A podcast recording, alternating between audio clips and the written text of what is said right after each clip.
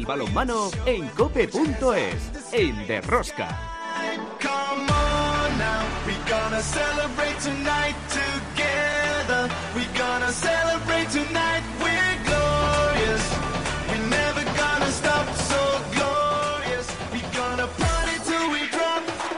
Hola, hola, ya estamos acá otra semana más con todos vosotros. ¿Qué tal estáis todos, amantes del balonmano, seguidores de Rosca? Los hispanos han jugado dos partidos contra Francia y en Francia.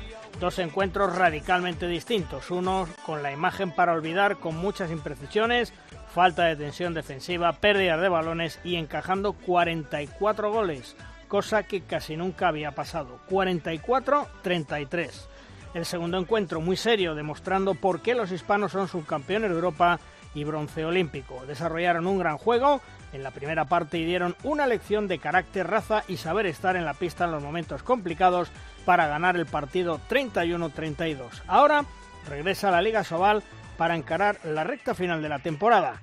Esta semana se disputan dos jornadas con muchas cosas en juego.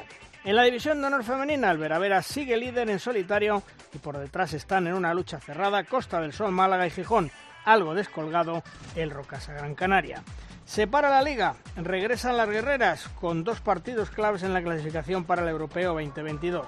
El miércoles, Eslovenia-España y el domingo en Irún, España-Portugal. Como veis, otra semana más, tenemos muchas cosas que contaros. Os recomiendo no os perdáis ni un solo minuto del programa. El balomano a tope con la cope. ¡Empezamos!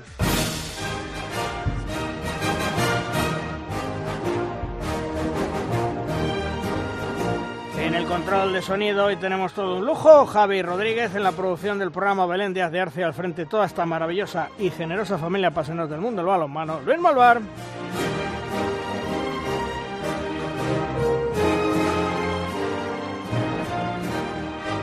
Comenzamos con nuestra primera tertulia, la tertulia de los magníficos y con dos grandes del balonmano español. Con Falo Méndez. Hola Falo, ¿qué tal? Muy buenas.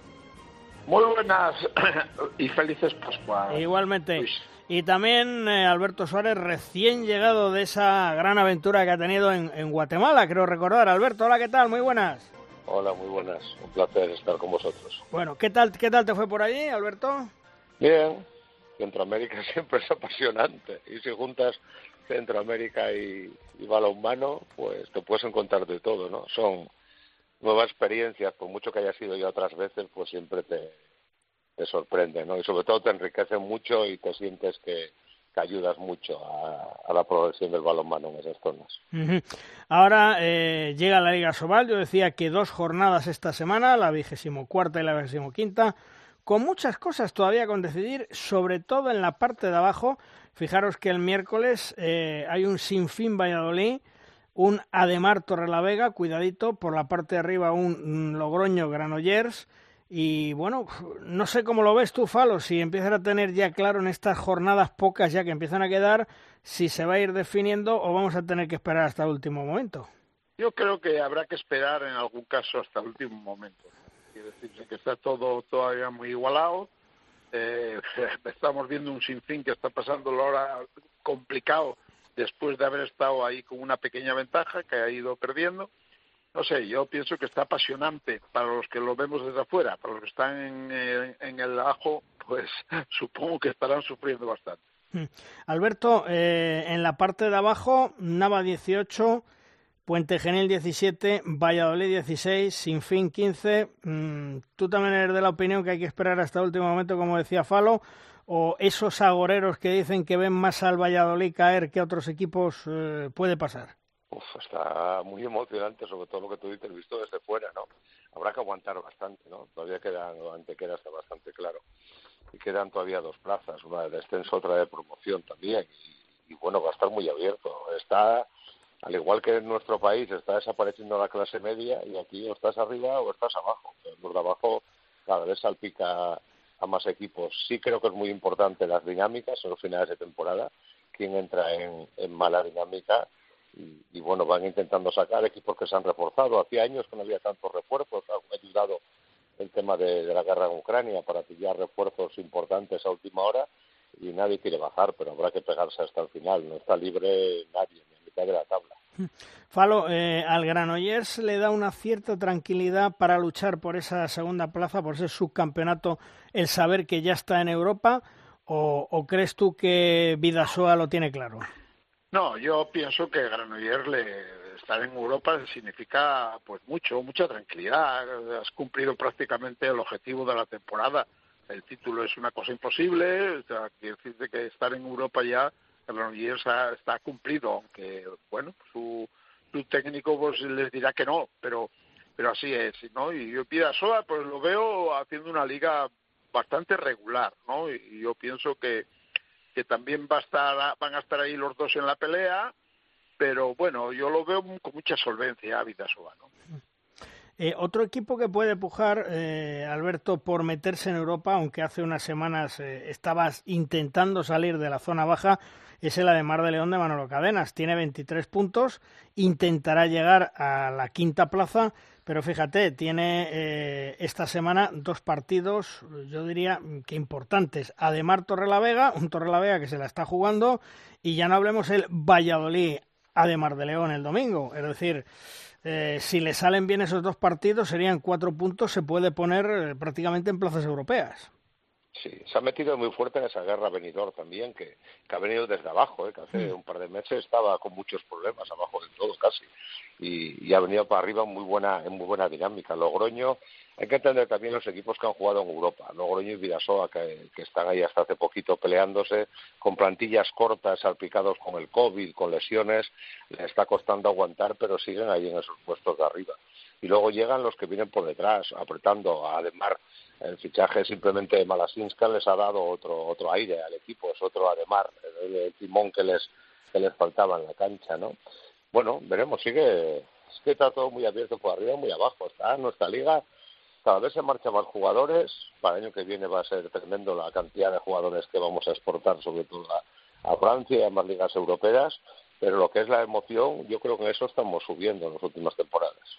Eso, eso se va a preguntar a, vosotros que conocéis perfectamente el balonmano base, que habéis tenido a jugadores desde pequeño en vuestros equipos eh, y los habéis visto crecer, sobre todo, bueno, pues eh, a los hermanos entre ríos que conocéis perfectamente. ¿Qué te parece, Falo, tanto jugador exportado el año que viene? Mm, puede ser bueno para ellos, pero yo no sé si es bueno para nuestra liga. ¿eh? Bueno, habrá que hacer una lectura positiva. Eh, evidentemente esto va a dar opciones a otra gente joven. Eh, yo tenía muchas dudas de, cómo iba a quedar nuestra base después del COVID.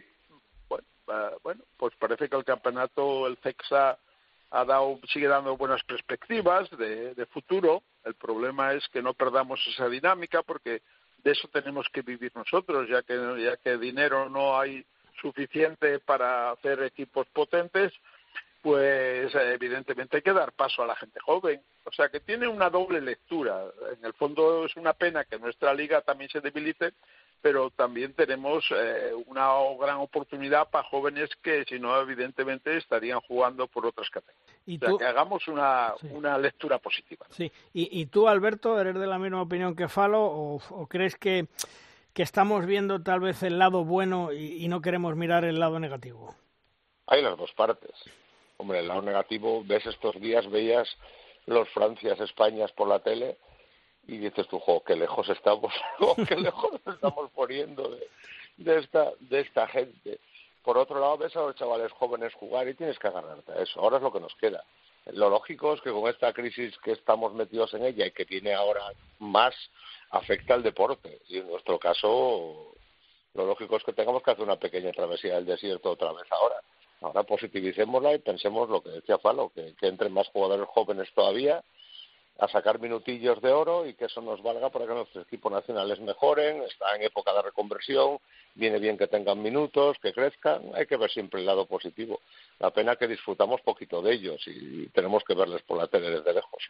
Falo, y esa travesía en el desierto que seguramente vamos a pasar y ojalá sea corta, eh, ¿Tú cómo la ves después de esos dos partidos ante Francia, donde dimos dos imágenes totalmente distintas, radicalmente distintas? Una para olvidar y la otra para decir, señores, tenemos relevo.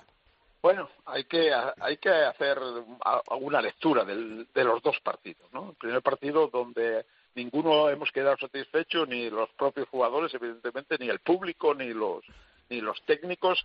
Hemos visto una Francia muy fuerte que, que salió en un Fórmula 1 contra un equipo, contra un SEA Panda, eh, y, y, de repente pues cambiamos el partido, se cambian los chicos esto hay que hacer un estudio un poco psicológico de cómo es la mentalidad a veces de los jugadores. Los franceses, ¿qué ocurrió? Que salieron ya convencidos de que lo habían hecho todo en el primer partido y los españoles lo contrario.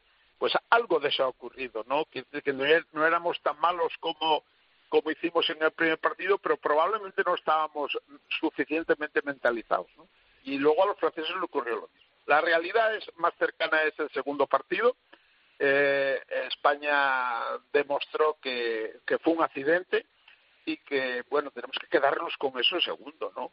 Porque si no, pues más nos iría. Lo que pasa es que nos preocupó mucho ver aquel partido tan tremendamente flojo, porque no podemos destacar a nadie. Pero luego en la segunda jornada sí vemos cómo han aparecido jugadores, alguno, por ejemplo, el caso, el caso de Dani, el jugador de Cangas, pues yo pienso que ahí hay un potencial tremendo el, a ver si alguna vez también nos damos cuenta que Abel es el jugador equilibrio de, los pivotes y que hay que seguir dándole oportunidades. Bueno, esto a lo mejor me lleva un poco el corazón, pero quiero decir que es el pivote que más ataca y defiende en el sentido de tener equilibrio. Y ahí estamos teniendo que aceptar todavía alguna idea. Por eso quiero decir que el partido tiene muchas lecturas, pero al final hemos acabado con vuestra por de boca que esto era lo más importante para el balonmano español.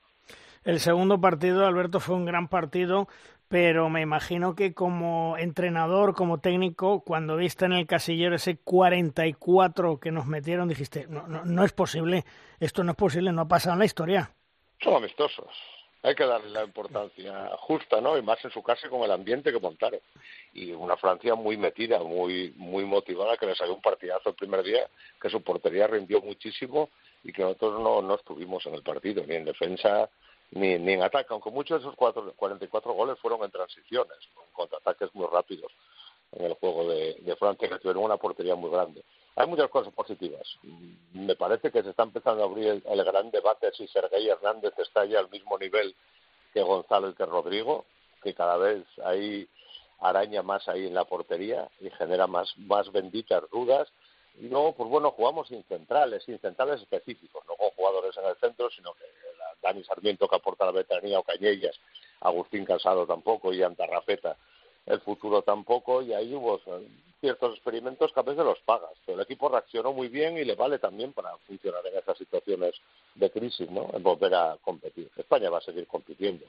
Compitiendo tenemos todavía eh, en la reserva muchos jugadores con mucho hambre con muchas ganas y mucha calidad en, en todos los puestos. Ahora hay un poquito de, de interés en el tema de, de sacar defensores altos para las zonas centrales, que es lo que sabíamos que nos iba a venir un poquito de, carencia. Y, bueno, por ahí en el resto vamos muy bien. Tenemos un fondo armario que otros quisieran. Oye, Falo, eh, los entrenadores españoles, siempre lo hemos dicho, eh, estáis en el top mundial y campeonato a campeonato cada vez hay más entrenadores españoles con más selecciones este fin de semana la selección de Hungría, la selección de Serbia, con técnicos españoles. Eh, tremendo, ¿eh? No, no bajáis el pistón la, la escuela española. Bueno, pues la escuela española ha pasado también su desierto. La escuela española, quiero decir que ha aprendido mucho también de, sobre todo en los momentos que hemos tenido los mejores extranjeros. Hemos, eh, nos hemos formado bien, están bien formados nuestros técnicos y ahí está la realidad, ¿no? Ahí está una realidad. Solo le faltó a Xavi Sabaté, pues en un partido complicado con, con Macedonia y con alguna alteración arbitral en, eh, en, el fondo del partido, pues pudo haber pasado también perfectamente. Creo que seguimos estando ahí en la élite y, y bueno, y vamos a ver si podemos continuar. Eso también hay una parte de, de ¿cómo decir yo?, de historia, de, de, moda, ¿no? Por decirlo así. De momento seguimos, estamos de moda y vamos a ver si seguimos estando. Eh, Alberto, cuando salir fuera, en este caso que tú comentabas hasta en, en Guatemala, cuando salir fuera, eh, ¿notáis ese reconocimiento de los entrenadores españoles que estáis en el top número uno del mundo? Sí, siempre. Bueno, en, en lo que es Sudamérica y Centroamérica, encima tenemos la ventaja de tener un idioma en común y tener muchas más cosas en común y que incluso tenemos ahora mismo que ha empezado ya la primera parte del curso nacional de entrenadores de, este, de esta temporada. Hay muchísimos otra vez entrenadores de, de Sudamérica y de Centroamérica. Somos un poco los padrinos, de, entre comillas, de esa zona. Lo que dice Falo, lo mejor de todo es que estamos aguantando porque eso va por épocas también, ¿eh? hubo la época de los entrenadores de la antigua Yugoslavia, la época de los entrenadores nórdicos, de los franceses, sin embargo la de los españoles está durando más de lo normal y eso es digno de alabar de trabajo de mucha gente en muchos sitios y una escuela española que ha cogido un poquito de todos, ¿no? Hemos sabido aprender de todo el mundo, de jugadores, de técnicos que han venido y, y hemos formado nuestra propia escuela y eso ahora tenemos que defenderlo, renovarnos, meter cosas nuevas, no anquilosarnos y, seguir defendiendo nuestro estatus a nivel mundial, que ahora mismo está claro que los entrenadores españoles son los mejores del mundo. Afortunadamente para el balonmano español, los entrenadores y las selecciones nacionales son las que dan el callo, son las que siguen manteniendo eh, vivo la élite del balonmano español en el mundo. Falo, gracias por estar con nosotros. Hasta otro día. Un abrazo. Un abrazo a todos. Gracias. Alberto, gracias otra vez también por estar con nosotros y, y bienvenido, ¿eh? Muchas gracias. Un abrazo. Un abrazo. Hasta luego. Si quieres conocer toda la actualidad del mundo del balonmano, descárgate de Rosca en cope.es. Respecto al Mundial 2023, ya tenemos clasificado a 15 equipos. Anfitriones Suecia-Polonia, campeón del mundo defensor, Dinamarca, clasificados por el Europeo 2022 España, Francia, Noruega. En los playoffs de este fin de semana se han clasificado Bélgica, Hungría, Croacia, Islandia, Serbia, Alemania, Portugal, Montenegro, Macedonia del Norte. Fuera de Europa, en Asia, clasificados Qatar, Bahrein, Arabia Saudí, Irán y Corea. Sudamérica, clasificados Brasil, Argentina, Uruguay y Chile. Todavía quedan pendientes las pruebas de clasificación en África, que serán del 22 de junio al 2 de julio. Cinco equipos por clasificarse y América del Norte del 26 de julio al 1 de julio un equipo. Además, recordemos que la Federación Internacional de Balonmano otorgará dos plazas, dos comodines a dos equipos para estar en el próximo Mundial 2023, que recordemos es en Polonia y en Suecia. Y ahora llega el momento en derrosca de nuestra firma invitada. La firma en el día de hoy nos llega de la estilográfica de nuestro gran amigo y buen compañero Fernando Urra. Un Fernando que conoce a la perfección los entresijos del mundo del balonmano y que siempre sus apreciaciones son acertadas. Conozcamos sobre qué nos habla esta semana, Fernando. Muy buenas, gente del Rosca, ¿qué tal? Espero que hayáis pasado una buena Semana Santa y que hayáis eh, cargado pilas, claro que sí, para seguir contando el final de temporada de nuestro balonmano. Tres cositas quería plantearos hoy, eh, un par de ellas, bueno, eh, más vinculadas a, la pasada Copa del Rey, que nos puede parecer un poquito lejos, ahora además que estamos, eh, hemos estado sin liga y hemos estado con la selección, con los hispanos, pero sí que quiero referirme a un par de cuestiones de, de, aquella Copa del Rey. La primera viene vinculada al, iba a decir al sorteo, pero en este caso hay que decir no sorteo.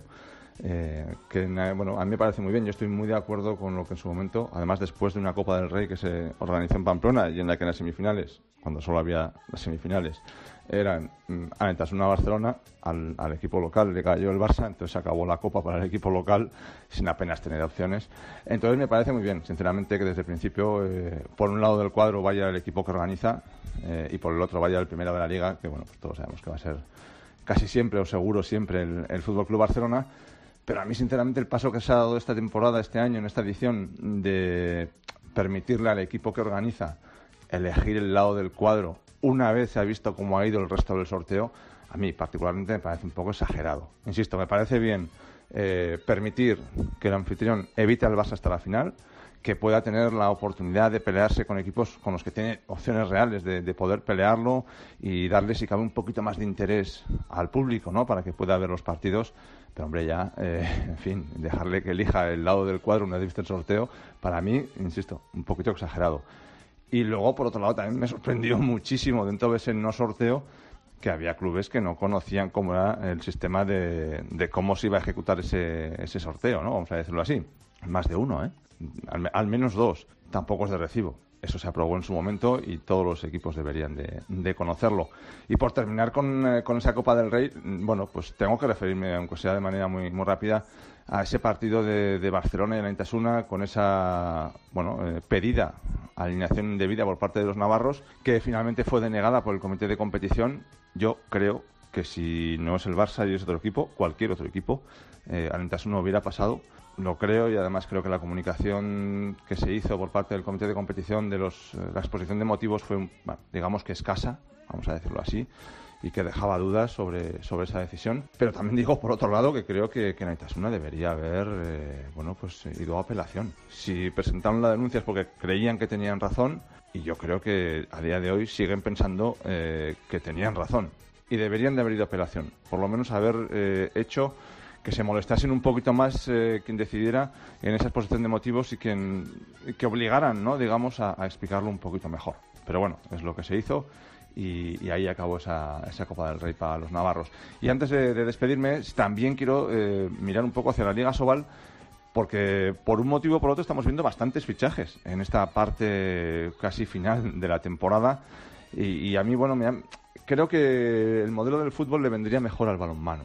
Eh, ya hace bastantes años eh, se cambiaron algunas normas relativas a, los plazos de, fichajes, porque había equipos que fichaban para las últimas jornadas, eh, para aquellas fases de ascenso. Y bueno, eh, a mí esto me está dejando ese, ese pozo, ¿no? De, equipos que ahora se ven apuros y sacan dinero donde pueden, realizan algún, algún fichaje de, última hora que yo creo que, sobre todo con una liga tan igualada, eh, está desvirtuando un poquito esa, esa competición.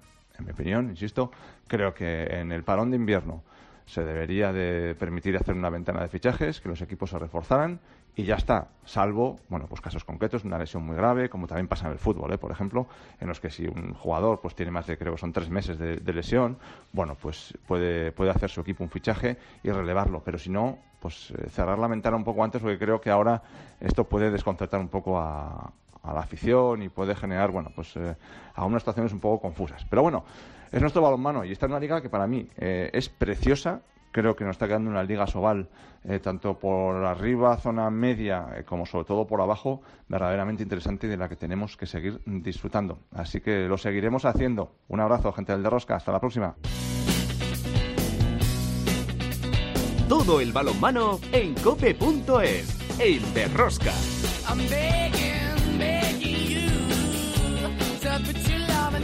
El gran David Davis está como entrenador del Vardar desde hace unos meses cuando cogió las riendas del equipo macedonio tras la destitución de Veselin Bujovic. Davis conoce a la perfección al Vardar dado que ya estuvo hace unos años como segundo entrenador con Raúl González y realizó un extraordinario trabajo con el equipo femenino durante varias temporadas. Hasta Macedonia nos vamos. Hola David, ¿qué tal? Muy buenas.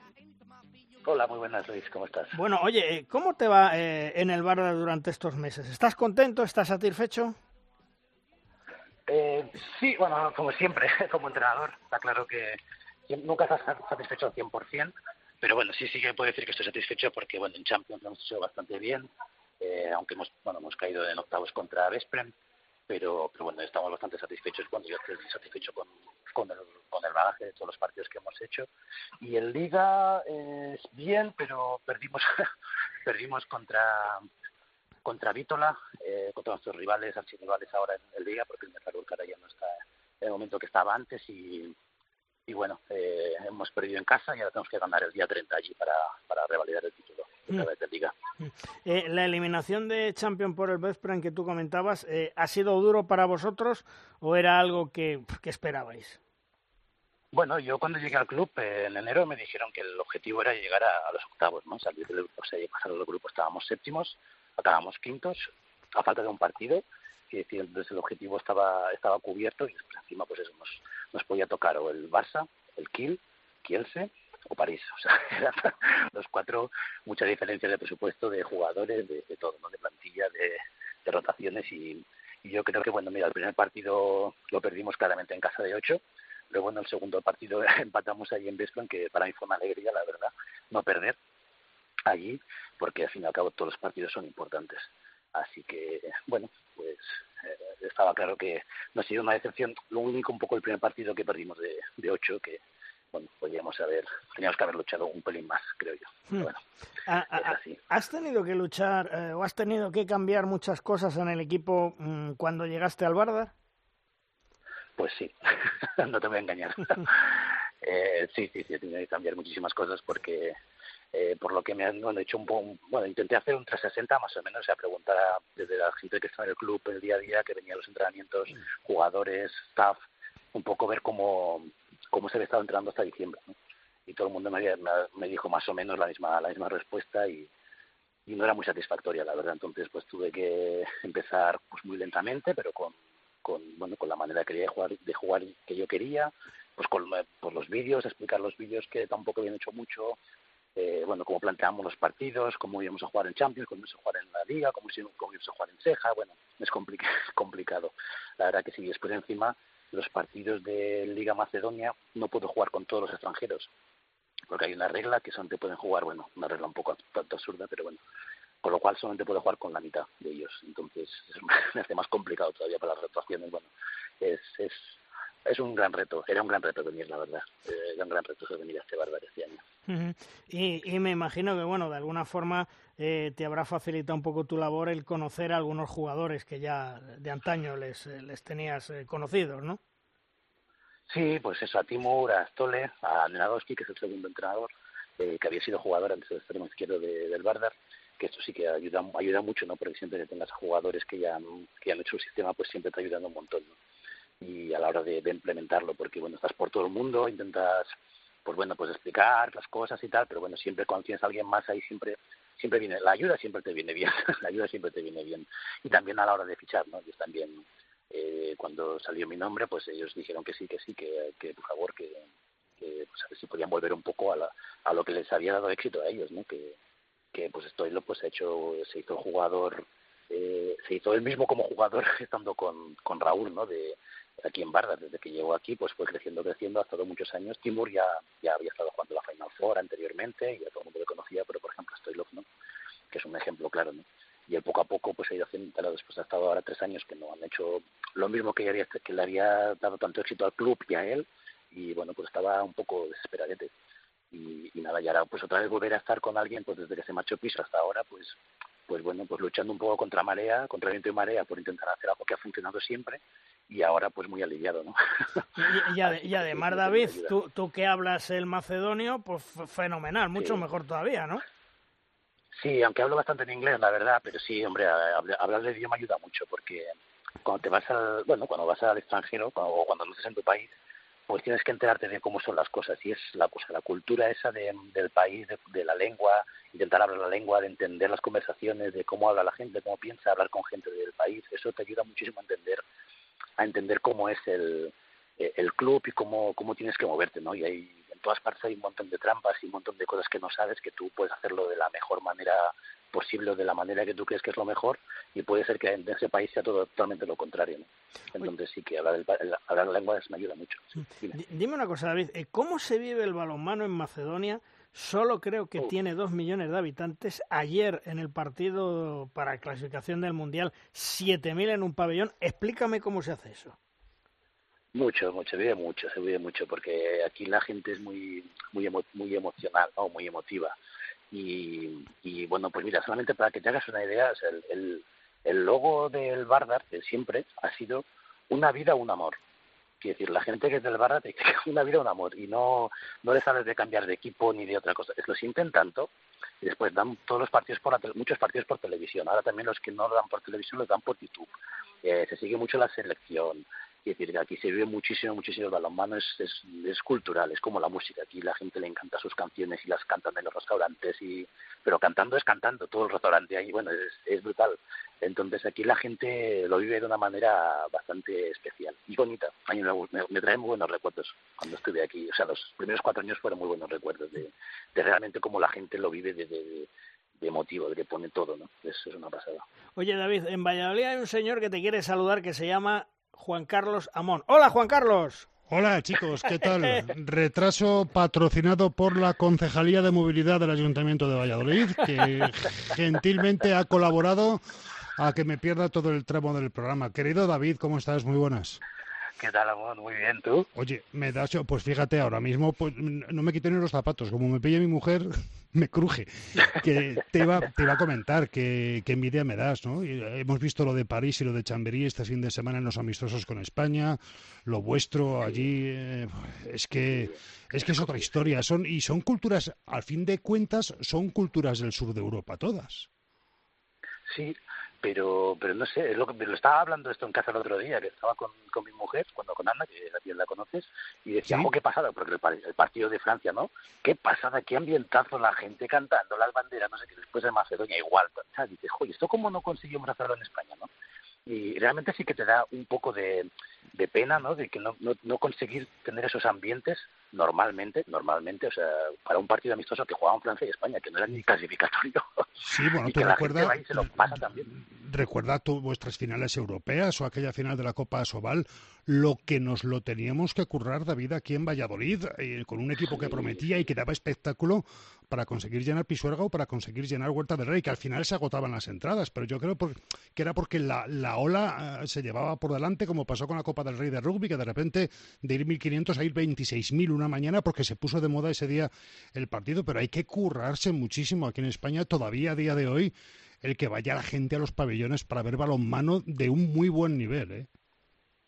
Pues la verdad es que sí, y, te doy toda la razón, porque es que me acuerdo, claro, porque yo acabo de llegar a Valladolid en esos años, los primeros tres, cuatro años ahí, que todavía me impactaba mucho todo, y, me acuerdo de cuando fuimos, eh, me acuerdo del partido de Porto, cuando jugamos en Porto de la, la, Recopa, que fuimos a jugar a Oporto, que se invitaron, bueno, salió un, un viaje muy barato, fueron 2.000 personas de Valladolid, perdimos de 12, y después teníamos una semana para, para remontar, y me acuerdo que en los periódicos, en la radio, en la tele, en todas partes, sobre todo los periódicos y la radio, que es lo que más escuchaba yo, eh, a todas horas, y venga al partido, y vamos que vamos a remontar, y venga al partido, y toda la semana, toda la semana, toda la semana. Bueno, llegó la gente ahí, un día antes del partido, pabellón lleno, la gente loca, y bueno, remontamos.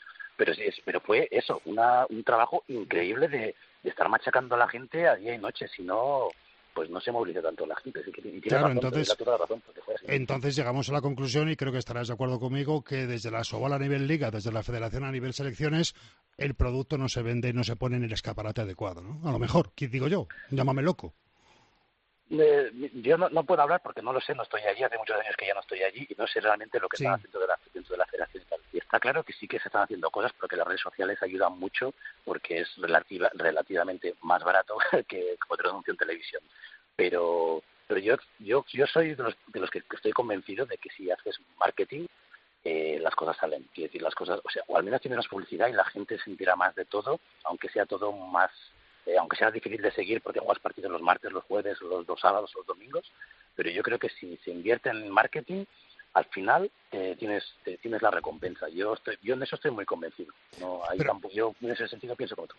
Pero a lo mejor tampoco es muy conveniente. que digo que a lo mejor no es muy conveniente tampoco intentar ayudar a llenar un pabellón poniendo un partido el sábado a las 12 de la mañana, ¿no? No, bueno, pero si al fin y al cabo hay público en Valladolid, jugamos los domingos a, las doce y media de la mañana.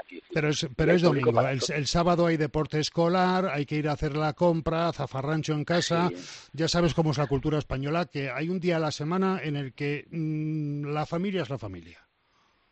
No, no, está claro, pero tú puedes aprovechar a hacer un plan con la familia, quiero decir pues decir, ah, bueno, pues hoy vamos al balonmano y vamos todos. Había un montón de familias en Valladolid los domingos por las mañanas.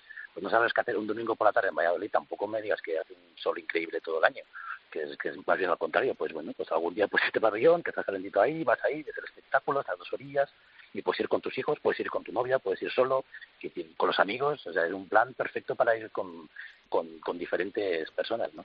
no sé, yo creo que, sí, que sí. Sí, te iba a decir, David, que de todos modos el mejor marketing de la Liga Sobal, del balonmano español, lo tenía un caballero, un señor que tú conocías perfectamente, que se llamaba Domingo Díaz de Mera y un tal balonmano Ciudad Real, ¿verdad?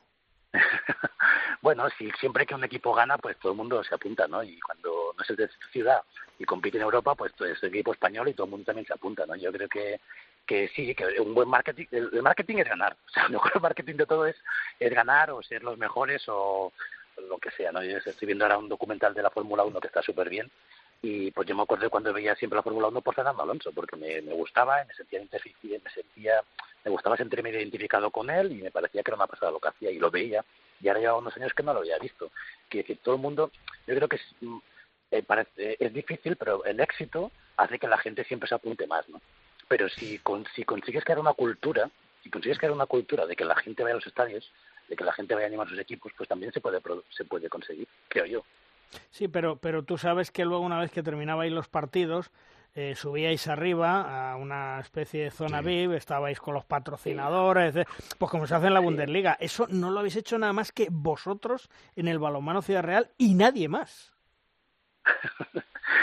sí, la verdad que sí, que bueno, eh, es que bueno no sé nos podríamos estar aquí hablando a ver cómo que cuáles son las fórmulas más más las, las perfectas no pero pero sí sería cuestión de que pero esto es esto es invertir en marketing quiero decir al fin y al cabo pues cuando vas a la liga francesa cuando jugamos el otro día contra Montpellier pues vas ahí van pues todos los sponsors tienen su mesa ahí van allí les bueno no sé cómo lo hacen porque yo no he estado nunca en Francia pero qué quieres ellos el presupuesto de los equipos está repartido donde puedes gastar todo el dinero en los fichajes o todo, o todo el dinero en los hoteles o los viajes o los viajes por ir en charter por decir un ejemplo no absurdo eh, creo que es pues si estuviera como en Francia, que está pues este tanto por ciento para fichar, este tanto por ciento para la cantera, este tanto por ciento para marketing.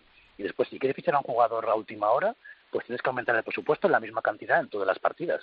Entonces, ahí se puede empezar a hacer esas cosas y empezar a pensar así, pero se han de cambiar muchas cosas, no solamente decir, vamos a meter el marketing, no, es que se hacer de una manera estructurada. Hay que crear una cultura y una estructura que todos los clubes la sigan y que, pero claro, ya estamos en la de siempre. Oye, eh, David, dime una cosa, ¿sigues usando eh, o, vas a usar otra vez el cine y la ópera para motivar a tus jugadores como hiciste en su día o no? ¿O eso fue agua pasada? No, no, no, lo sigo haciendo, lo sigo haciendo. lo sigo haciendo con, ya, con, distintos resultados que ya no sé si funciona o no funciona. Muchos días ya digo, no sé para qué lo pongo, pero sí, les pongo películas, les pongo ópera, les pongo eh, lo que sea, cualquier cosa que me encuentre, pues para allá que va. El otro día puse un, ejemplo de un avión, no sé si lo habéis visto por ahí, esto lo he visto en LinkedIn, que había un avión en la, guerra, en la Segunda Guerra Mundial, un avión que había vuelto a casa con todos los agujeros de todos los balazos que había tenido, ¿no? Y entonces empezaron a, y dijeron, vale, pues tenemos que reforzar esa parte y después un ingeniero, pues el, listo de turno, dijo, no, no, habrá, habrá, que reforzar los otros porque los otros aviones que no han vuelto seguramente habrán tenido los impactos en esos sitios, ¿no? Bueno, yo que sé, cosas así, pues después las, las intento meterlas, extrapolarlas, ¿no? al balonmano, ¿no? Con esas ideas de reforzar nuestros puntos débiles, yo que sé, cualquier cosa sirve, lo que pasa es que hay que perder el tiempo y buscar, y eso es lo, eso es lo complicado, pero o sea, lo complicado, lo que es más arduo, porque ya estás tratando el entrenamiento, el vídeo, los partidos, eh, las rotaciones, todo, y encima tienes que buscar motivación o cosas que, que, bueno, pues para que los jugadores sigan ahí un poco metidos en la con la mentalidad que tienen que tener, ¿no? que es lo más complicado de conseguir. Eh, tú eres el fiel reflejo de la escuela de Pastor y de Talan y en tus equipos se ve.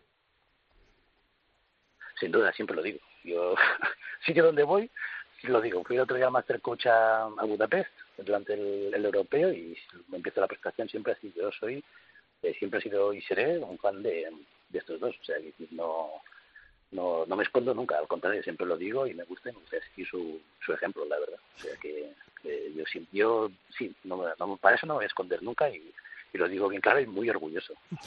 Por, cierto, David, ¿cómo...? Este, me, gustaría al respecto, perdona Luis, hacer una pregunta a David.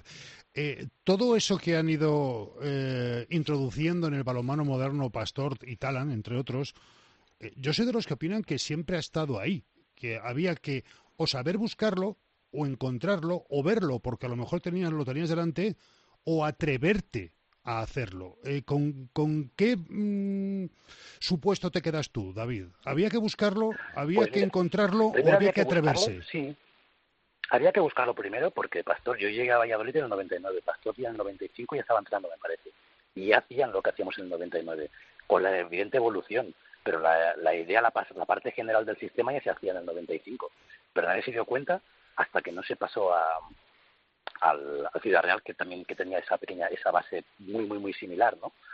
Eh, y después había que atreverse, porque Pastor se atrevió a llevar a la selección en 2005 a jugadores que de aquella no habrían ido nunca a la selección, o al menos en esos momentos no habría ido nunca, y él se atrevió a llevarlos, confió en ellos, y la cosa salió bien, y a partir de ahí es cuando todo el mundo empezó a decir que es el, el sistema español, que nunca había habido sistema español, ¿no? Y después han salido después en 2013 los hispanos y eso es decir pero pero se ha ido creando esas cosas. había que hacer, hay que hacer siempre varias cosas, no solamente es cuestión de una. Eh, te iba a preguntar, te iba a preguntar, David. Eh, mm, estás en Macedonia, estamos, eh, bueno, pues con la terrible guerra de, Ucrania, últimas amenazas en los últimos días de Rusia sobre Macedonia. ¿Os preocupan allí? ¿Tenéis miedo? ¿Cómo, está la situación? ¿Cómo lo estáis viviendo tú y tu familia? No, aquí en ese sentido estamos, estamos bastante lejos, aunque sí que realmente aquí siempre ha habido mucha, bueno, mucha o alguna influencia con con los rusos, ¿no? Entonces, eh, pero bueno, no, no, en el país no se ve nada, no hay ninguna, ha mantenido los, los contratos que tenían con el tema energético con Rusia, pues han mantenido igualmente, al menos hasta ahora. Quiere decir, no, no notamos nada, nada, nada. Quiere decir, habría notado más posiblemente si me hubiera quedado en Hungría, que está bastante más cerca. Pero aquí por ahora, por ahora, no sé nada. Lo bueno es que todo el mundo aquí en los Balcanes está con la oreja puesta porque porque bueno, pues porque aunque yo que sé, pues los serbios, por ejemplo, que son muy muy muy, muy pro Rusia porque tienen muchos contratos con ellos por todas partes, pero nadie quiere meterse en ninguna guerra. Eso es lo que te dice la gente de aquí. Pero bueno, después ya veremos. ya veremos. ¿Hay algún jugador ruso ucraniano en Macedonia o no? Yo tengo a Timur Dividov, que es, ruso. ¿Y, cómo lo están llevando? Bueno, él está preocupado, él estaba muy, ahora está, ahora está mejor, pero antes estaba preocupado. Cuando empezó todo, él estaba bastante preocupado porque yo hablaba bastante con él y tal, y estaba bastante preocupado. Y Sergei Borbok, que también se ha quedado a vivir aquí, o está viviendo aquí estos últimos años también, pues que él es bielorruso, bueno, él es bielorruso, su mujer es rusa, y él tiene negocios allí en Rusia y tal, y también estaba bastante, bastante preocupado. Es decir, lo viven con preocupación, pero bueno, más allá de eso tampoco no, yo tampoco no pregunto sí, sí, sí, no, como que, ¿sabes? Eh, tienes contrato hasta final de temporada, pero mm, visor de renovar, me imagino, porque estarán contentos con los objetivos que te habían puesto cuando llegaste y que de momento se están cumpliendo prácticamente casi todos, ¿no? Sí, eh, hemos hablado y vamos a esperar hasta el día 30 de abril a ver qué pasa. Y ellos quieren que yo siga, pero bueno, hay que sentarse y, hablar las cosas porque una cosa es lo que uno quiere y otra cosa es lo que se puede. Entonces, bueno, no está claro que ni que vaya a quedarme ni que no. Quiero decir, hay que sentarse y, y ponernos a, ver qué, idea tienen, qué no idea, que bueno, hay que verlo un poco todo porque porque bueno, el club no es lo que era hace cuatro años, está claro, cuando estaba en Corona cosa y el club ahora es muy distinto, muy, muy distinto. Hombre, lo que sí es cierto es que David Davis sigue siendo un romántico del balonmano, ¿eh?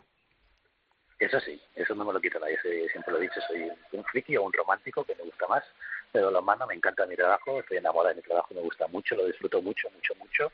Y, nada, y tengo la suerte de, pues de volver a, otra vez a los banquillos y encima de un equipo Champions, mejor o peor, pero bueno, ese, bueno, pues trabajando y poniendo toda la pasión y el amor y la dedicación que uno puede, que tiene, pues hay veces que salen mejor las cosas, otras que salen peor, pero, pero van saliendo, que es lo más importante, van saliendo.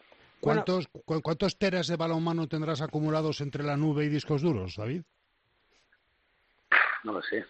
Pero bueno, no sí, sí, ese, es el pues problema, que vais, vais guardando, vais guardando. Ya, ese es el problema. tengo dos discos duros de dos teras y tengo otro que era de un tera, creo, porque era más antiguo. Pues tendré, bueno, pues unos cinco. Y solamente guardo mis partidos. que, ¿Solo tus partidos? sí, alguno más. O sea, los partidos que cuando estuve aquí, por ejemplo, con, con el Barra, de tanto de chicos como de chicas, los tengo. Y después todos los que he ido cuando he estado solo, con Egipto, con, con Rusia, con con todo. Y después algunos más, tengo algunos más que sí que me gustan y tal, algunas finales y eso, pero vamos, sí, tengo de balonmano, de balonmano tengo cinco, unos cinco gigas. Cinco teras, perdona. Cinco teras, ¿eh? Casi nada. Un poquito menos porque aún, aún tengo aún tengo espacio, pero sí, tengo bastante. Sí, sí, sí. Casi nada. Me gusta tenerlo. David, que no te entretenemos más, que sabemos que tienes que ir a entrenar. Te agradecemos que nos atiendas como siempre. Te deseamos toda la suerte del mundo y que te vaya muy bien y seguimos en contacto. Un fuerte abrazo, David. Gracias. Muchas gracias, Luis. Muchas gracias. Hasta luego. Hasta luego. Chao.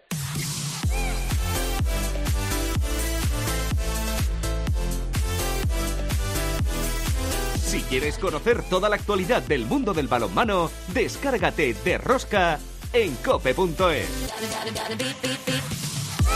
La selección española masculina ha disputado dos partidos ante Francia la semana pasada y con dos versiones muy distintas. El primer encuentro tal vez por falta de días eh, para poder prepararlo, se dio una imagen que no es la real, con muchas pérdidas de balón en ataque, falta de intensidad en defensa, muchas imprecisiones, 44-33, y el segundo partido se vio, eso sí, a la verdadera España en un encuentro muy serio, extraordinaria primera parte y el segundo tiempo con una lección de carácter, pundonor y raza ganando 31-32. Dos partidos que me imagino han servido a Jordi Rivera para seguir dando oportunidades a jugadores jóvenes, las han aprovechado y preparando el relevo generacional en marcha. Hola Jordi, ¿qué tal? Muy buenas.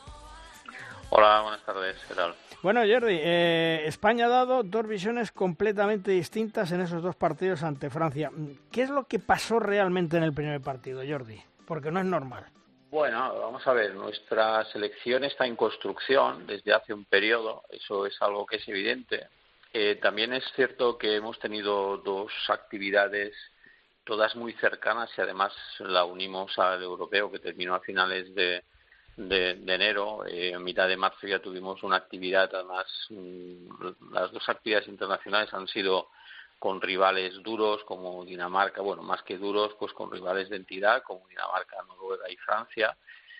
Y mm, bueno, eh, son dos actividades que hemos hecho con 29 jugadores. Eh, las demás selecciones quizá han rotado menos, pero nosotros teníamos la, la obligación primero de dar entrada, como siempre hemos hecho en este tipo de actividades a gente joven y luego también de dar descanso a otros jugadores que venían de una carga muy elevada porque cuando se concentran los juegos eh, mundial y europeo prácticamente en 13 meses juegas eh, tres competiciones internacionales más lo que ya llevan de clubs es una carga muy elevada. Bueno mm, yo pienso que mm, el primer partido como es normal pues bueno se perdieron muchos balones en ataque. Yo pienso que normal. Veníamos eh, a, jugar con dos centrales que que prácticamente no habían estado, uno pues que había estado eh, de recuperación y que hacía tiempo que no estaba y que fue Alex. Y luego pues bueno Casado se lesionó a última hora el último día. Eh, Paul ocupó solo un poco esa posición de, de central que solamente había estado en Asturias y además eh, también el último partido no pudo jugar.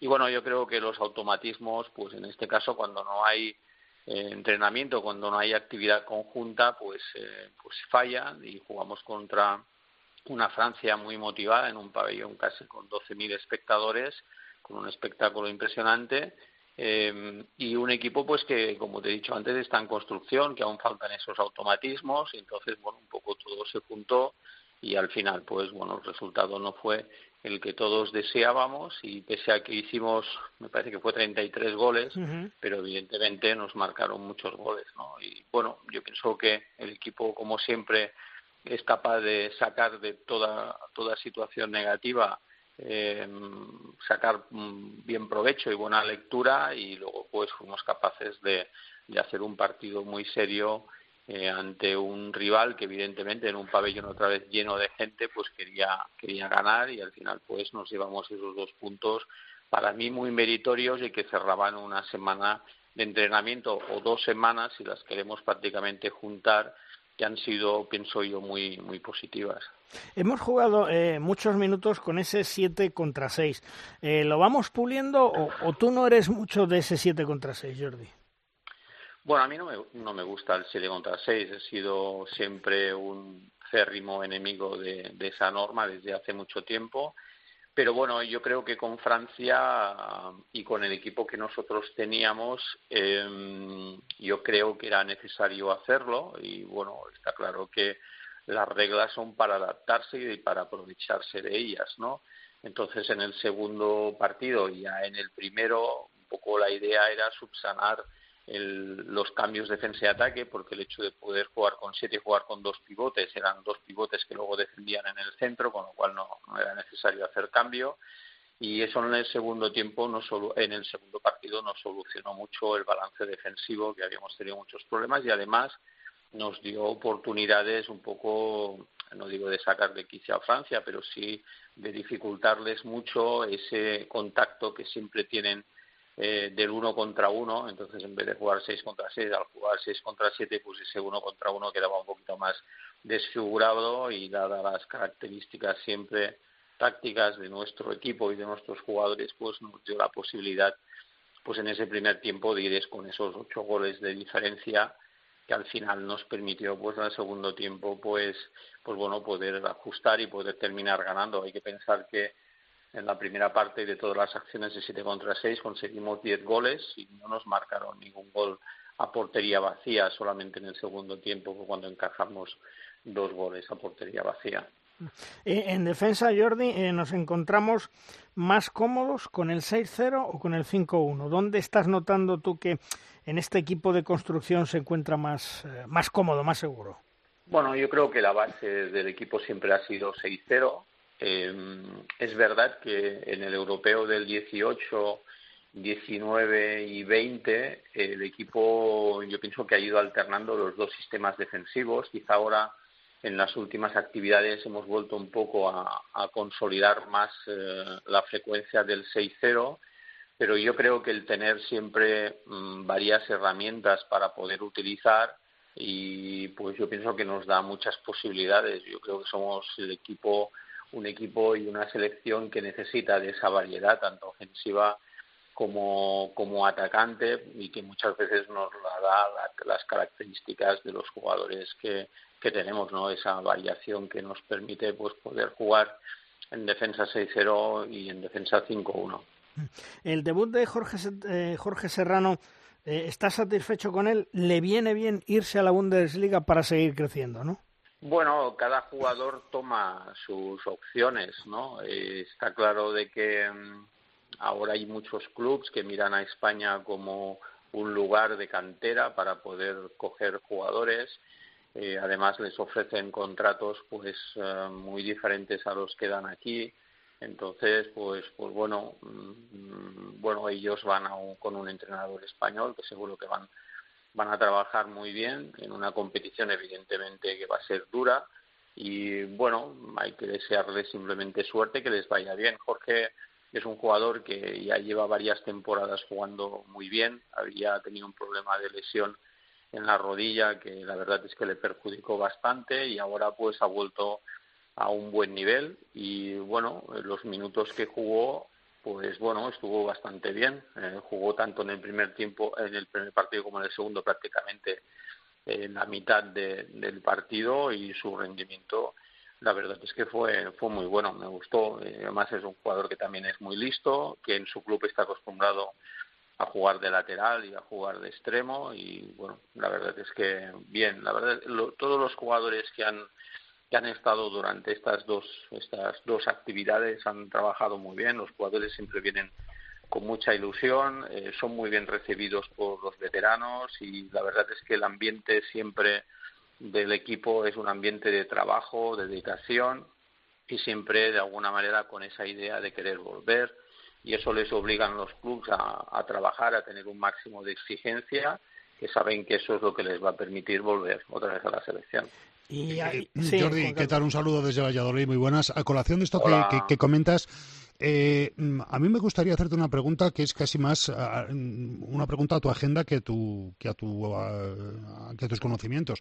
El tener tantos jugadores internacionales desperdigados por toda Europa, eh, ¿cómo entorpece por, y entiéndaseme el, el término menos mm. peyorativo de la palabra entorpecer, tu trabajo con respecto a si estuvieran todos jugando en la Liga Española. ¿Qué, qué, tienes que hacer de más? Mm, bueno, y vamos, yo creo que sería sería más cómodo tenerlos todos aquí, pero bueno, eso ahora es utopía, ¿no? Tal como están las cosas en estos momentos. Eh, vamos a ver, hace muchos años vosotros sabéis que prácticamente no había ningún jugador de la selección que jugase fuera, estaban en tres equipos, ¿no? Pero, pero lo que se ha demostrado es que el hecho que jueguen aquí o jueguen fuera no hace que la selección pierda ni gane nivel, ¿no? En aquella época teníamos algunos países que eran los que estaban arriba de todo, que todos sus jugadores estaban fuera. Eh, yo pienso que para mí sería bueno porque eso querría decir que la Liga Española, pues evidentemente ha mejorado su nivel, sus estructuras, sus aportaciones a nivel de contratos, etcétera, y eso pues sería mucho mejor para nuestro balonmano. Pero a nivel de selección, lo importante es que el jugador esté en clubes que puedan competir en la máxima en la máxima competición y luego, sobre todo, aquellos jugadores que están en periodo de formación que fueran capaces de elegir clubs y entrenadores que van a trabajar con ellos como un proyecto individual. Porque el problema que tenemos ahora es que hay jugadores jóvenes que dan el salto muy rápido, pero se van a equipos donde prácticamente lo único que hacen es preparar el partido. Y eso no solamente pasa fuera de España, sino también pasa aquí. Y hay que pensar que los jugadores tienen un proyecto individual, entonces necesitan trabajar ellos individualmente en ese, en ese proceso y eso es lo que más me preocupa. Eh, se acaban de celebrar los campeonatos de España de selecciones autonómicas. Eh, no, no, no, he seguido más que la final en la categoría masculina. Pude ver a, Cataluña contra Castilla y León, que fueron oro y plata respectivamente. Eh, no sé qué informes de tus técnicos tienes, si estuviste allí. Te va a tocar buscar, te va a tocar escarbar para encontrar centímetros y kilos. ¿eh? Bueno, pues la verdad es que estamos muy contentos porque desde que empezamos el proyecto en el 2017, bueno, que ya se hacía antes, el proyecto de tecnificación y detección de talentos, hemos mejorado mucho la, altura. Está claro que las, las edades y las promociones todos son diferentes, pero nos vienen algunos jugadores con, con mucha altura prácticamente. Pues mira, por ejemplo, los del 2004-2005 tenemos eh, a cuatro jugadores que están en dos metros y casi por encima de dos metros, ¿no?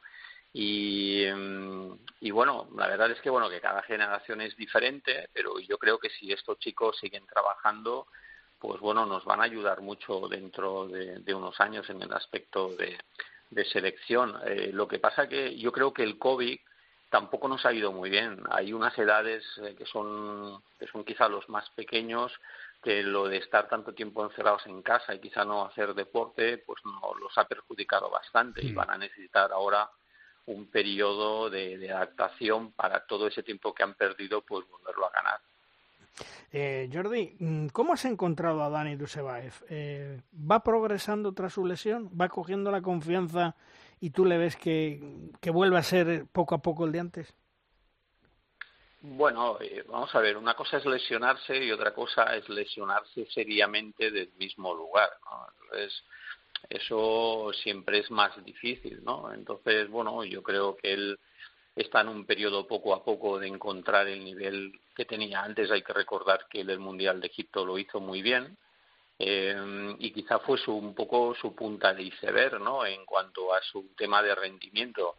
Eh, bueno, está claro que luego al poco tiempo le vino la lesión y bueno, yo creo que mm, termina, él es muy cauto y bueno, va siguiendo, ahora ya eh, estaba jugando en defensa y en ataque, allí con nosotros pues también defendió y atacó en sus minutos, no jugó, no jugó tampoco, tampoco mucho, pero bueno, hombre, está claro que es un jugador que tiene unas características que siempre van bien a los equipos, puede defender en el centro, puede atacar en el centro, puede atacar en la zona de lateral, es un jugador inteligente, bueno, está claro que es uno de los jugadores que, más posibilidades tiene de, futuro, pero bueno, eso también lo va a decir el tiempo y la evolución que vaya teniendo. ¿Hemos encontrado eh, otro nuevo lanzamiento exterior con Imanol García Andía? Sí, Imanol ha hecho un paso adelante muy importante.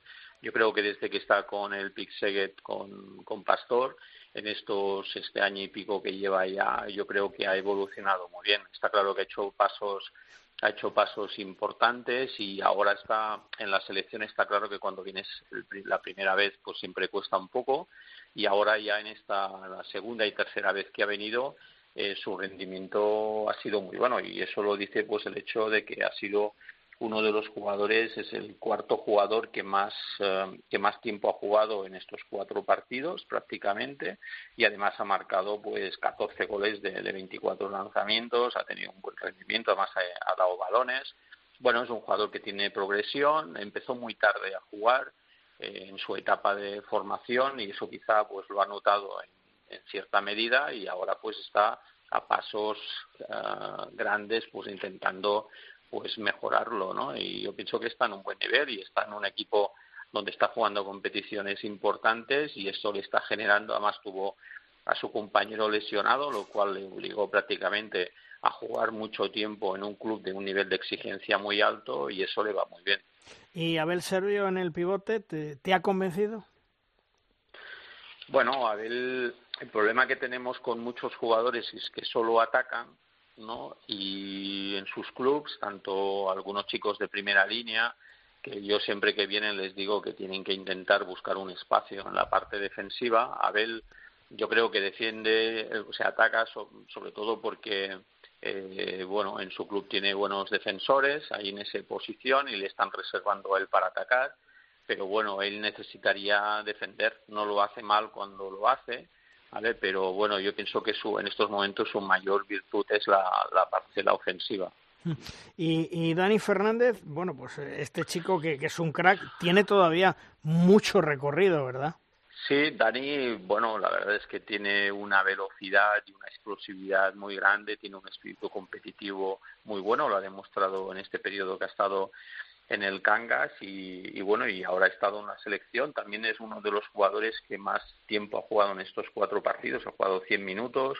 El otro día marcó tres goles a, a Francia prácticamente en menos de, cinco minutos y bueno, la verdad es que que bueno que, pienso que, que, estos jugadores que estén en clubs como pues bueno Cangas eh, eh, Dani como puede ser Jorge en Valladolid nos, nos viene muy bien que vengan a la selección porque eso es un estímulo también para todos los chicos que están detrás para que vean que la selección está ahí que tienen que trabajar cada día y que realmente pues en un momento determinado pueden llegar indistintamente del club donde estén. Lo importante es que tengan un buen entrenador que trabaje con ellos que tengan un volumen adecuado y que puedan competir cada fin de semana. Me imagino, Jordi, que has sacado conclusiones de estos dos partidos muy positivas que te dan tranquilidad, pero te van a complicar a la hora de hacer la lista de jugadores ya que tienes muchos y buenos en diferentes puestos.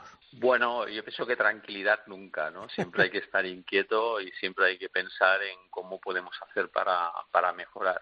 Bueno, yo pienso que es lo mejor que podemos tener, ¿no? Que haya dificultades en hacer una lista. Esto siempre es positivo y si es por la parte de arriba, porque el nivel es muy, muy alto, pues, pues mucho mejor. Yo pienso que, que bueno, como te he dicho al principio de la, de, la entrevista, eh, estábamos en un momento obligado para hacer rotaciones, tenemos jugadores ya muy cargados por la cantidad de competición y porque también tienen papeles muy importantes en los clubes y necesitábamos hacer esa rotación. Hemos sido una selección que ha empleado prácticamente 30 jugadores en estas dos actividades. Los resultados eh, yo pienso que han sido buenos. Bueno, lo de Francia, el primer partido no salió bien, pero luego yo pienso que compensó con el, segundo partido que hicimos. En Dinamarca podía pasar un poquito parecido y el equipo fue capaz de, rendir en los, dos partidos. Bueno, yo creo que han sido han sido dos semanas internacionales eh, muy muy muy aprovechadas y que, bueno que nos ha servido de mucho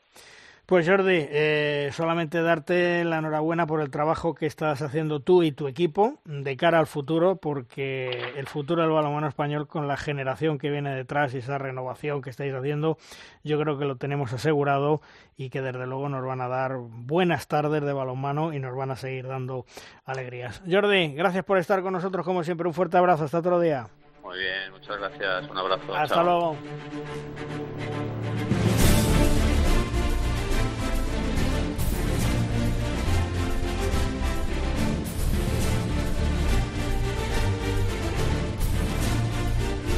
Llega el momento de nuestro tiempo de debate. Es en Derrosca la tabla redonda. Una tabla redonda que hoy cuenta con Paula San Esteban de Pasión Balonmano. Hola Paula, ¿qué tal? Muy buenas. Muy buenas, chicos. Y también eh, Pablo Barrantes, compañero de Cope Huesca. Hola Pablo. ¿Qué tal? ¿Cómo estáis? Muy buenas. Bueno, eh, tremenda la marcha de jugadores españoles este año eh, al extranjero de cara a la próxima temporada. Cada semana más se nos van, Paula. Pero ¿cómo no se van a ir? Es, que iba a decir yo lo mismo, Pablo, gracias. Con las condiciones que hay ahora mismo en España, alguien se plantea que se queden aquí, vamos a decir, impagos, eh, tanto en chicas como en chicos. ¿eh? Esto vale para todos. Eh, sueldos en B, no me voy a cortar en decirlo. Es que desde que la asociación de jugadores está como está, eso nos está mirando. En las chicas sabemos el caso de Salud Tenerife. Eh, ¿A alguien le extraña que tanto jugadores como jugadoras se vayan de España? A mí, a mí saber lo que realmente, y se lo dije a un directivo de un club de Asobal, en la pasada Copa del Rey. ¿Cómo es posible que ellos mismos, porque lo saben y no son tontos, saben quién paga en B, quién paga en A, quién paga seguridad social y cómo los que pagan seguridad social y pagan en A permiten que los otros paguen EB porque les están perjudicando. Yo eso, mm, sinceramente, Pablo, no lo entiendo. ¿eh? Bueno, les están perjudicando entre ellos y a todos nosotros. ¿eh? eh bueno, que, sí, sí. que estamos hablando que es, que es ilegal. Sí, pero, pero, pero me refiero, es decir, a, nosotros porque somos eh, personas que todos los meses con nuestros impuestos tenemos que pagar, etcétera, etcétera. Es, que, Luis, si existe la más mínima sospecha eh, de que hay equipos que pagando cantidades eh, parciales de contratos anuales de una forma irregular, la auditoría debe ser inmediata. Vamos a ver, Juan Carlos, hay equipos que están intentando salvarse, sí. que están fichando como locos y alguno, alguno me cuentan que le paga a un jugador 6.000 euros al mes. 6.000 euros. Exacto. Y no en nada. Pero ¿eh? 6.000 tacatá, tacatá. o, 6.000 en especies. Tacatá. No, no, tacatá al mes. Y, yo cuando me lo contaron dije, va, nómina, de aquí a fin de temporada, pero no. ¿Y sin nómina? Sin nómina. ¿Ni retención? Nada. Eso es delito. Ya. ¿Tú te acuerdas que aquí hemos dicho alguna vez que la inspección de Hacienda les ha pedido a los clubes de Asobal ciertas eh, documentaciones, etcétera, etcétera, ¿no? Sí, sí, pues sí, pues, sí, pues veremos a ver qué pasa. Claro, pues a eso me refería yo, que urgía una auditoría para regularizar todas las cantidades que se mueven en un deporte no profesional, pero con estructura profesionalizada. El problema, eh, yo creo que desde que murió Claudio Gómez, que en paz descanse, que era el único que sacaba un poco la cara y que estaba ahí peleando y que, bueno, pues con esa manera eh, tan jovial que tenía él y que sabía torear por la derecha, por la izquierda, eh, intentaba que los jugadores eh, cobraran en A y tuvieran un estatus en condiciones. No, no hay nadie ahora mismo que tire del carro y eso se nota. Yo no sé si eso lo estáis notando en, en equipos de la zona media de la tabla como, como el Bada Huesca. Bueno, a ver, afortunadamente en Huesca y hablo del balonmano, obviamente, del Bada, porque es que eh, se me viene a la cabeza un club histórico que lo está pasando muy mal, que acaba de descender al Le Plata y que ya haremos si sigue, si sigue vivo, que es el Club Baloncesto Peñas de toda la vida, con, 13 años en, en ACB. Pero el Bada Huesca está muy bien gestionado a través de Pachi Giné, que tiene una gestoría. claro. Bueno. Entonces. Se, puede llevar el trabajo a casa. es obvio. Bueno, eso tampoco me vale a mí, ¿eh? Luego digo por qué. Bueno, eh, sirva de anécdota, pero que se están haciendo las cosas bien, me consta, en, Huesca y con sueldos humildes, pero con, con todo cuadrado y sin deuda. Y, bueno, pues ya sabemos cómo trabaja Nolasco en lo, en lo deportivo, que lleva 12 años, sabemos cómo eh, trabaja el, el, presidente. Entonces, yo creo que Huesca en este caso no, no creo que sea un, un mal ejemplo de cómo se están realizando las cosas. En Huesca se gasta lo que se puede gastar y ya está. Y no hay y, si un día hay descenso, ojalá no, pues pues se asumirá el descenso, pero no se haría nada ninguna ilegalidad como de las que las que estamos eh, escuchando. Aquí, por lo menos, mm, el ejemplo en Huesca que lo conozco muy bien, se están haciendo bien. Sí, yo pido la palabra cuando Paula acabe. A ver, Paula. A ver, eh, lo de que tiene una gestoría y todo eso no me vale porque eh, todos recordemos que el club que no quiero nombrar, porque luego ponen palabras en mi boca del último programa que yo no dije, pero bueno, me salieron ahí haters, que tú me la, me la advertiste, Samón. Eh, yo, ah, yo quien avisa es avisador. no, pero que me pusieron palabras que yo no dije en ningún momento, o sea, pero bueno, vale eh, ese presidente, el que llevó al concurso de acreedores, tenía una gestoría y es una de las mejores. ¿eh? O sea, esa, por esa parte no me vale. Y la segunda parte, lo que tú hablabas de Claudio, eh, tú sabes, Luis, de sobra la amistad que yo tenía con Claudio. Yo muchas veces iba en el coche, no voy a decir nombres de ningún jugador, pero sí llamaban y decían, ¿y por qué no puedo cobrar parte en B? Los propios jugadores. ¿eh? Yo estaba pues presente.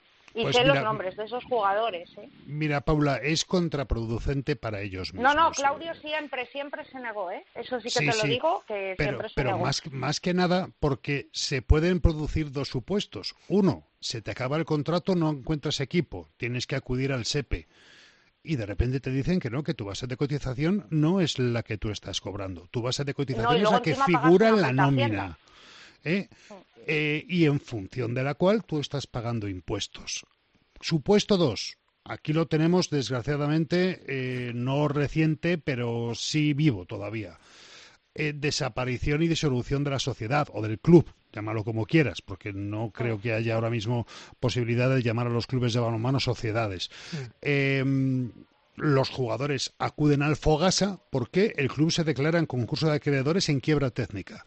Acuden al Fogasa y el Fogasa les dice que solo se puede, que solo les correspondería una parte de la base de cotización, que el resto del Fogasa no se puede hacer cargo. Entonces, a la larga, si tienes mala suerte, si todo va bien, no hay problema. Bueno, pues tendrás debajo de la baldosilla unos ahorrillos que te van a venir muy bien para cuando quieras montar tu negociete cuando lo dejes.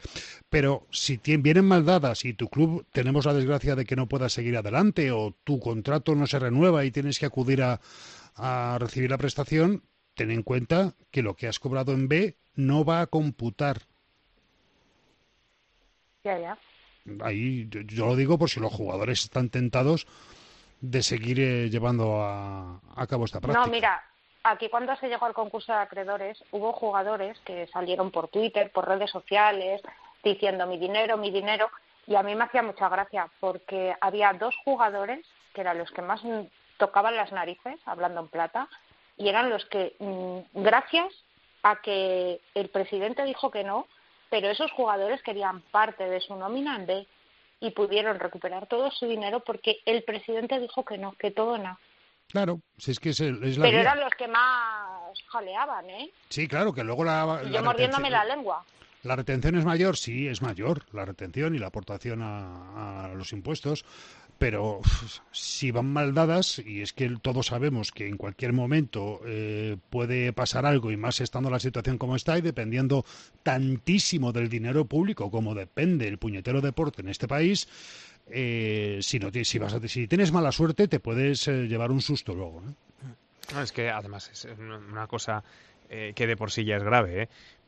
Mm, pero todavía lo hace un poquito más el que la mayor parte de los ingresos de los clubes sean subvenciones públicas. Claro, es que es, vamos a ver. estás pagando en B un dinero que recibes de subvenciones públicas. Es que, en fin, que es igual de grave, ¿eh?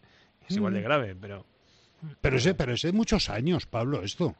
Es de hace muchísimos años, sobre todo en clubes. Pues, afortunadamente en el fútbol, en el, deporte, en, el deporte, en el deporte eh, profesional cada vez menos pero efectivamente, esto antiguamente era, vamos, el pan nuestro de cada día.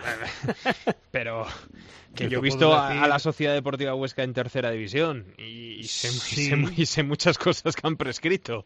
Pero como cada uno sabrá en su ciudad, claro, es que casos de mm, clubes. Aquí porque hay Qatari que te vi, si no ya te lo explico yo. Claro, y, aquí en Valladolid, y supongo que en otras ciudades de España, el presidente de cierto equipo de cierto deporte no se molestaba en salir a buscar patrocinadores o microesponsorizaciones que le sacaran de, de, un, de un retraso en los pagos de las nóminas o en un fichaje de última hora para conseguir un objetivo. Aquí se llamaba el ayuntamiento y era el propio alcalde el que levantaba el teléfono. De todos modos, chicos, eh, los directivos, insisto, que tenemos en el mundo del balonmano, sobre todo en el mundo de Asobal, son tremendos. Voy a contar una cosa. Por cierto, me cuentan mis pajaritos. Ah, bien, pajaritos que como todos ya sabéis, esta temporada, además eh, de que dos equipos descienden de la Liga Sobal, se tiene que disputar un play-out en Asobal entre el decimocuarto clasificado de la Liga Sobal y el tercer clasificado de la fase de ascenso de División de Honor Plata. Pues bien, Asobal ya ha intentado en varias ocasiones que dicho play-out no se juegue Recordemos que esto es un acuerdo que fue aprobado en su momento por la Asamblea Soberana de la Real Federación Española de Balonmano y por lo tanto se tiene que jugar y disputar. ¿Os imagináis desde Asobal quién o quiénes se quieren cargar el play-out para que sus equipos no desciendan de categoría? No fastidies que lo tengo cerca. Exacto, habéis acertado. Están mm, en zona por arriba.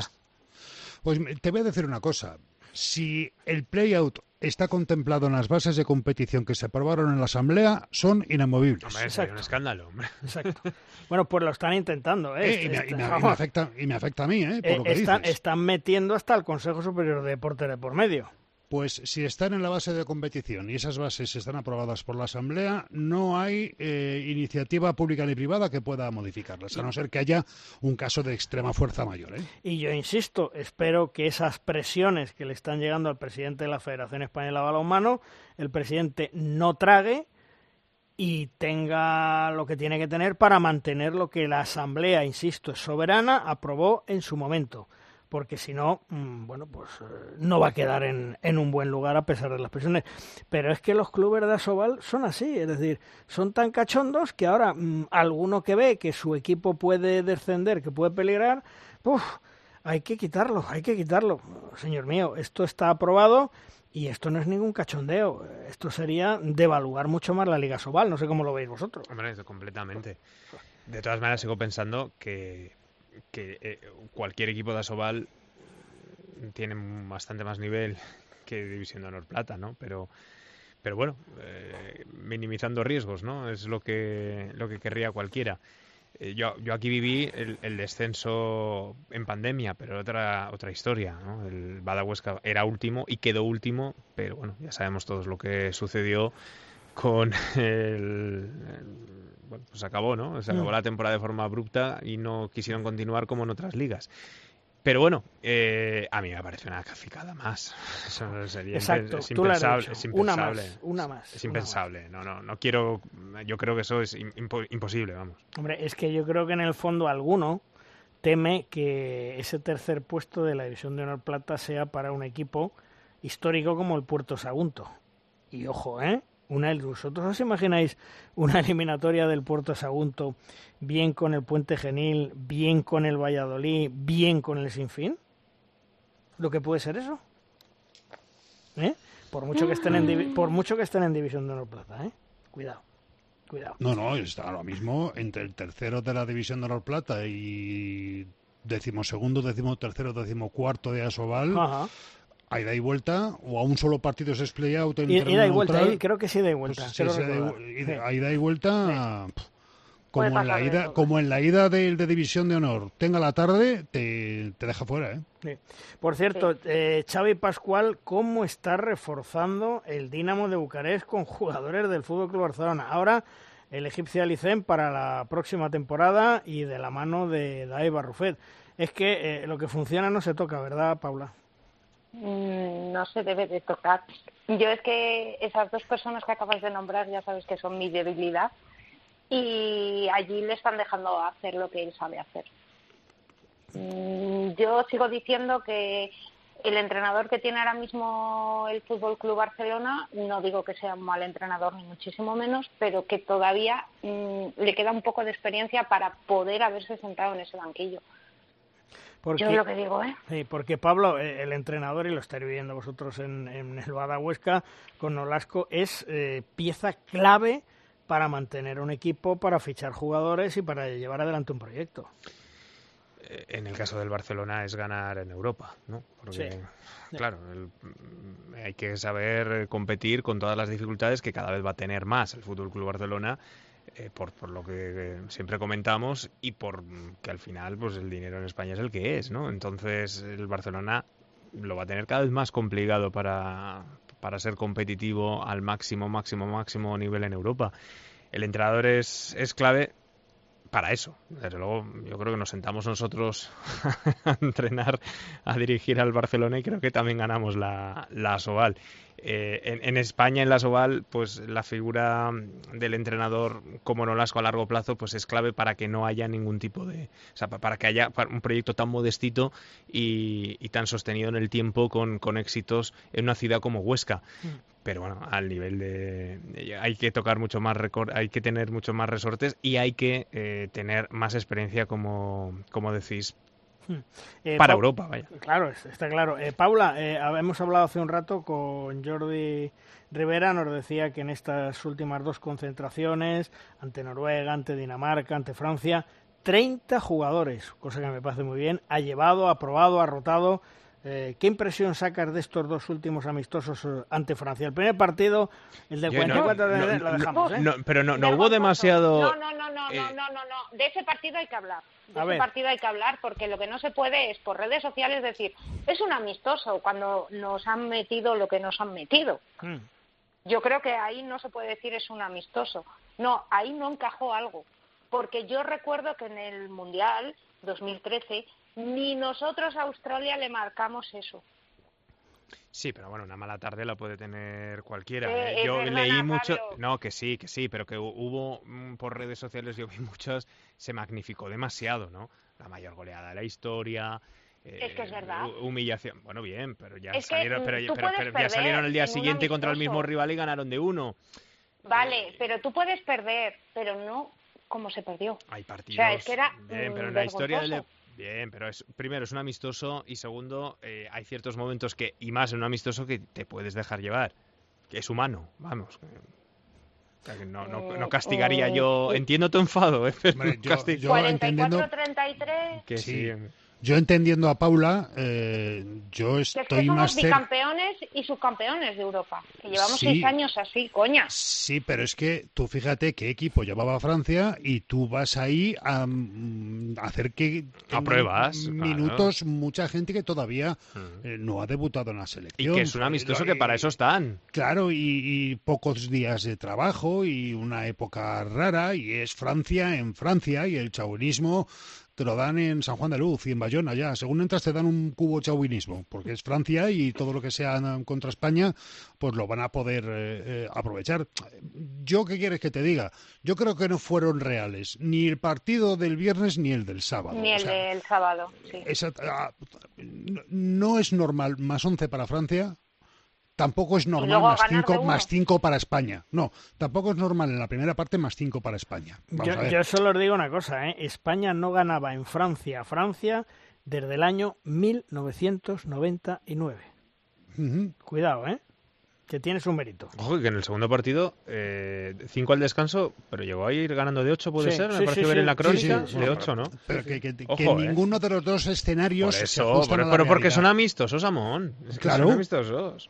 Claro, y Jorge y España se juega el segundo partido, siete para seis, pues un montón de tiempo pues vamos a ir probando cosas y aquí es donde se prueban. ¿Qué pasa? Que hacerlo en Chamberí con 8.000 personas agitando la bandera de Francia, cantando la marsellesa y sabiendo que entre Francia y España no se comparte más que los Pirineos, pues joroba y duele y mira, me está entrando la vena de Paula ahora y me está empezando a fastidiar lo del viernes. En fin, yo creo que hay que ser positivos, como lo que hemos hablado con Jordi Rivera, que hay chavales jóvenes que vienen detrás que prometen mucho, que pueden aportar mucho a la selección y que el relevo yo creo que está garantizado en muchos puestos en ese relevo generacional que se tiene que hacer. Yo lo que, lo que también quiero eh, esgrimir como argumento es que me parece que... Eh, de Alemania para abajo nos vamos a tener que olvidar durante unos cuantos años de los títulos. ¿eh? Me parece que llega otra vez ciclo nórdico, me da esa sensación. Bueno, bueno, veremos a ver los daneses porque me parece a mí que Mikkel Hansen, mm, a ver lo que le queda, ¿eh? Con problemas de Hay que tener en cuenta que la, transición de Suecia ha durado 20 años. Casi. Hombre, es que pues los Ben Johansson, Ben Johansson Boys eh, estiraron tanto el chicle que yo creo que algunos llegaron casi con 40 años a jugar, con lo cual mataron generaciones anteriores. ¿eh? Claro, entonces. Bueno, pero pasa con los Carabati, por ejemplo, en Francia. Sí, y alguno más. Sí, sí, porque Nicola Carabati ya habéis visto que en el último. Tiene 38, 39. Claro, claro, claro, claro, claro. En fin, que yo creo que hay que mirar para adelante, que España tiene relevo, pero hay que tener paciencia. No, no, yo no he dicho lo contrario. Yo he dicho que estos dos partidos mejor olvidarlos. El primero sobre todo, está más claro que el agua. Bueno, pues eh, nos citamos otro día. Paula, gracias por estar con nosotros. Un besazo. Igualmente, hasta luego. Pablo, también, otro día nos escuchamos. Un fuerte abrazo. Un abrazo hasta luego. Hasta luego. Vamos terminando programa, vamos terminando edición, como siempre, con Tomás Guas y sus 7 metros. ¡Lanza, Tomás! Malvarros quintos, dos partidos de los hispanos ante Francia de visitante esta pasada semana. El primero, para olvidar, nos metieron 44 goles y perdió el equipo de una manera que no nos tiene acostumbrados, ¿no? En el segundo ganó España, cosa que el suelo francés no pasaba desde 1999, tela, ¿eh? Dos partidos muy distintos, uno con demasiadas imprecisiones y fallos y el segundo pues con una seriedad y demostrando que por algo los hispanos están entre los mejores del mundo. Probaturas de Jordi Riveras, muchas, gente joven, eh, pues eso, con la regeneración permanente del equipo. La nueva Sabia, liderada por Alex Dusevaev, tiene muy buena pinta y dará muchas tardes de gloria. Tenemos futuro asegurado. Pues eso, pero mejor partido el segundo que el primero. Terminamos edición, terminamos programa. Juan Carlos, hasta la semana que viene. Hasta la semana que viene, hasta luego. Hasta luego. Y ya sabéis, dentro de siete días aquí, próximo lunes en Derrosca, os contaremos todo lo que es actualidad en el mundo del balonmano, lo que ha hecho la selección española femenina, que esperamos se clasifique para el Europeo 2022 y por supuesto la Liga Sobal y todo lo que manda en el mundo del balonmano. ¡Adiós! Quieres conocer toda la actualidad del mundo del balonmano, descárgate de Rosca en cope.es.